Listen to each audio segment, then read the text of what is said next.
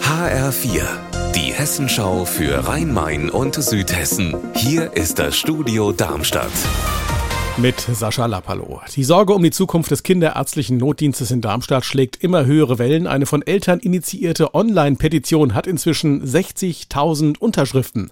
Die Fronten aber scheinen verhärtet. Uwe Gerritz. Nachdem die Kinderklinik dem Notdienst zum nächsten Sommer die Räume gekündigt hat, scheint der Streit zwischen ihr und der Kassenärztlichen Vereinigung aus dem Ruder zu laufen. Die KV spricht gar von Erpressung. Die Klinik habe eine Atmosphäre geschaffen, in der eine Zusammenarbeit kaum noch denkbar sei, heißt es.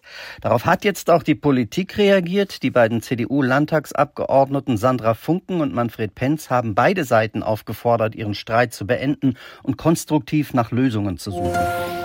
Als vor ein paar Jahren die ersten Leih-E-Roller nach Darmstadt kommen sollten, da hat sich der damalige Oberbürgermeister und Verkehrsdezernent Jochen Patsch vehement dagegen ausgesprochen. Verhindern konnte er es aber nicht. Und jetzt sollen zu den E-Rollern, also zu den Elektrorollern, sogar noch E-Bikes, also Fahrräder kommen. Woher der Sinneswandel kommt, weiß Petra Demann. Zum einen daher, dass das Pilotprojekt einfach gut angenommen wird. Zurzeit können ja 20 Räder von einem der E-Scooter-Anbieter in den Stadtteilen Aheigen und Kranichstein spontan gemietet werden. Zum anderen hält der jetzige Verkehrsdezernent von der CDU die Dinge einfach für ein super Puzzleteil in einer neuen vernetzten Mobilität.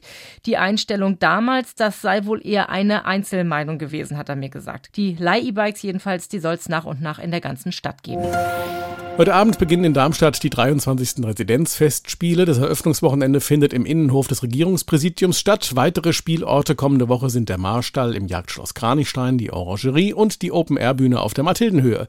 Das Programm kennt HR-Reporter Raphael Stübig. Es gibt wieder eine Mischung aus Jazz, Flamenco, Pop, Chansons bis hin zu Klassikkonzerten. Morgen Abend zum Beispiel gibt es eine Afrikanacht mit Percussion, Akrobatik, Tanz und Gesang.